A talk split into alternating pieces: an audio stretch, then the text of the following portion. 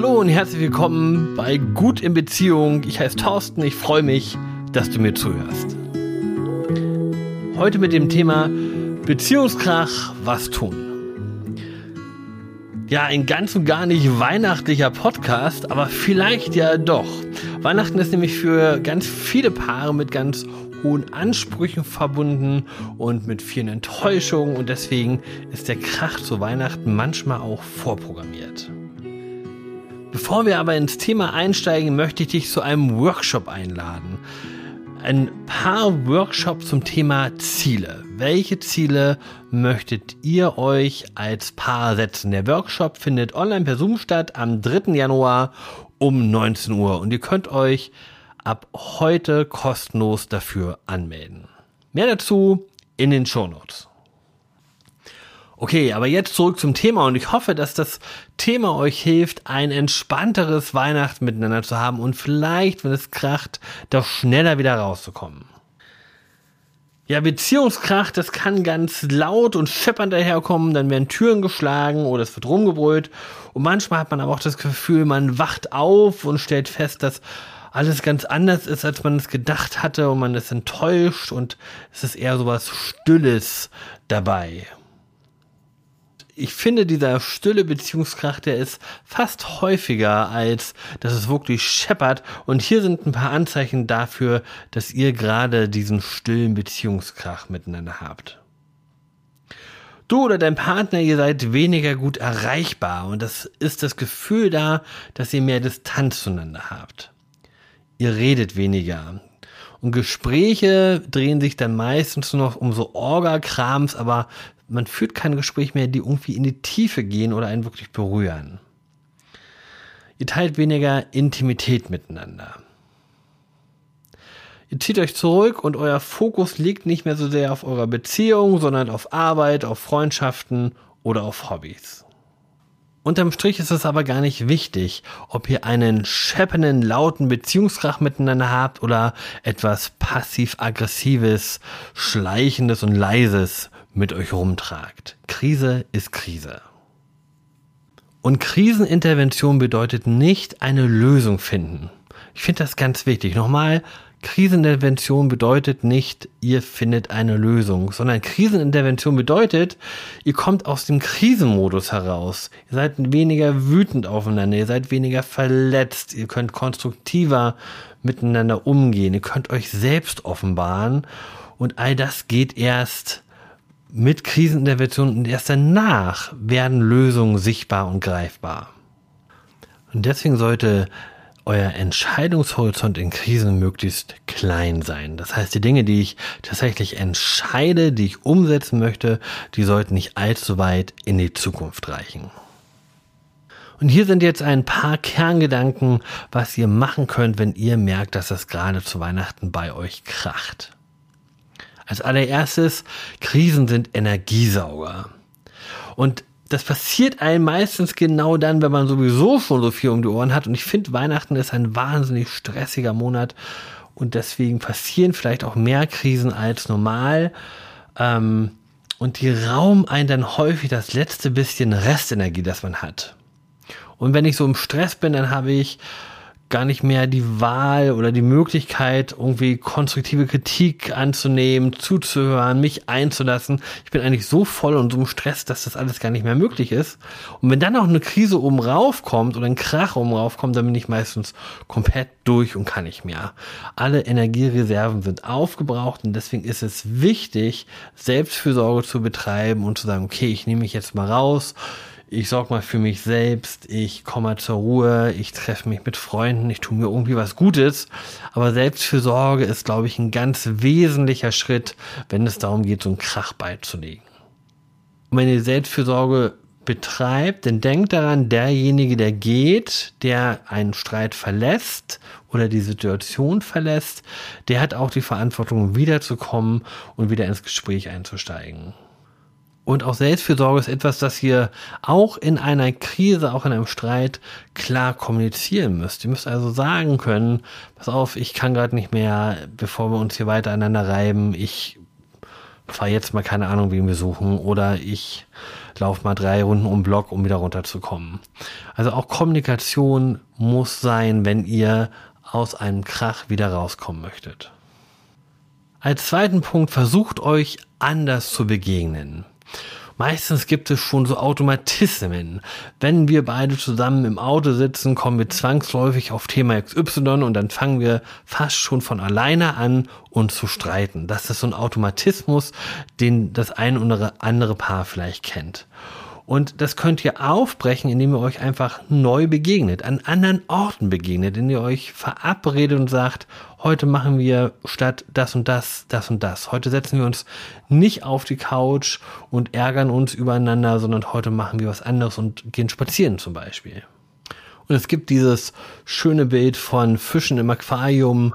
Und ich kann inzwischen den Fischen, bla, jetzt kann ich mal mehr Fische sagen, den Fischen selbst zwar wenig Gutes tun, außer sie vielleicht zu füttern, aber ich kann ganz viel tun, um das System zu ändern, um ich kann das Wasser wechseln, ich kann neue Pflanzen einsetzen, ich kann äh, neue Steine reinpacken ins Aquarium. Und ich kann das ganze Aquarium umgestalten, damit man sich dort neu begegnen kann und das tut ganz viel zur Sache.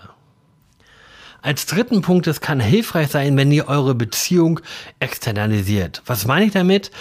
Es geht ja nicht nur um dich und deinen Lieblingsmenschen, sondern es geht, geht auch um das, was ihr miteinander erschafft, nämlich eure Beziehung.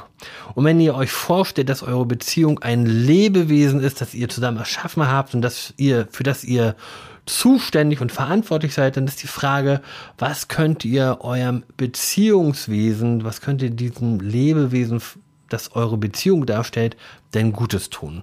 Und das bringt ein bisschen den Fokus weg vom Streit, von eurem Gegenüber und hin auf das, was möchten wir denn eigentlich? Also, wie geht's eurem Beziehungswesen heute? Was wünscht es sich am allermeisten? Welchen Anteil habe ich daran, dass es ihm gerade nicht gut geht? Und was kann ich dazu beitragen, dass sich das ändert?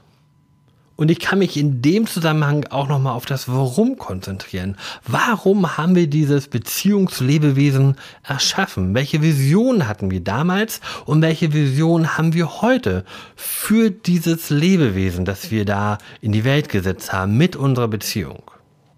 Eine Methode, die euch hilft, sich da ein bisschen reinzudenken, ist Storytelling oder die Heldenreise. Stellt euch einfach vor, ihr müsstet eure Beziehungsgeschichte neu erzählen, anders erzählen, vielleicht als Drama, vielleicht als Komödie, vielleicht als ähm, spannenden Krimi. Wo seid ihr gerade an welcher Stelle und was wäre die nächste Wendung in eurer Geschichte? Und diese Geschichten über unsere Beziehung, die erzählen wir uns jeden Tag und die erzählen wir vielleicht auch Freunden und Bekannten. Und an der Stelle möchte ich dich darauf aufmerksam machen, dass Freunde und Bekannte gute Ratschläge geben können, aber dass du natürlich nie verpflichtet bist, denen nachzugehen. Sei vorsichtig damit, mit dem, was andere Menschen dir raten, denn die leben nicht dein Leben, sondern du musst für dich selber entscheiden, was du tust und umsetzen möchtest. Wenn wir jetzt nochmal einen Blick auf das Coping-Modell von Lazarus werfen, dann stellen wir fest, dass es zwei Faktoren gibt, die da eine Rolle spielen. Das Coping-Modell von Lazarus zeigt uns, wie wir mit Stressoren umgehen. Und ein Krach, ein Streit, das ist ein Stressor. Und zum einen nehmen wir einen Streit als bedrohlich wahr, das ist die eine Seite, und zum anderen haben wir nicht genügend Ressourcen, um zu einer guten Lösung beizutragen. Und das, was dann übrig bleibt, das ist der Streit. Und ich finde es hilfreich, sich zu fragen, was ich denn genau bedrohlich finde, was mich genau stört, dass man zum Kern vordringt und die ganzen Randgemetzel, die häufig entstehen, wenn man miteinander im Streit ist, dass man die zur Seite packen kann und tatsächlich mal zu dem vordringt, was wirklich wichtig ist. Wenn mein Lieblingsmensch also Zeit mit seinen Freunden plant, anstatt mit der Familie, dann ist es wirklich die Frage, geht es mir nur darum, dass ich andere Prioritäten setze als mein Lieblingsmensch oder geht es mir darum, vielleicht alleingelassen worden zu sein? Das sind so Dinge, die helfen, um nochmal zum Kern vorzustoßen. Wenn wir auf die Ressourcen schauen, dann kann ich mich fragen, was brauche ich denn, um eine gute Lösung zu finden? Welche Erwartung habe ich an meinen Lieblingsmenschen? Welche Erwartung habe ich an Dritte?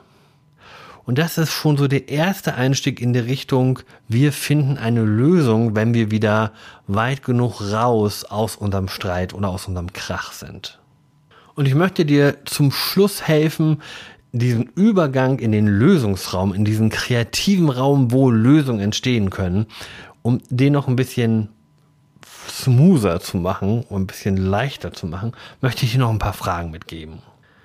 Eine Frage wäre, wenn ihr nach hinten schaut, wenn ihr Rückblick haltet und wenn ihr als Paar einen Preis erhalten würdet, für welche Eigenschaft als Team würdet ihr den dann bekommen? Ihr könnt euch auch fragen, wann ihr als Paar zum ersten Mal wieder durchatmen könnt. Wie lange wird das noch dauern? Was denkt ihr? Was habt ihr geschafft, wenn der Streit hinter euch liegt und ihr eine gute Lösung gefunden habt?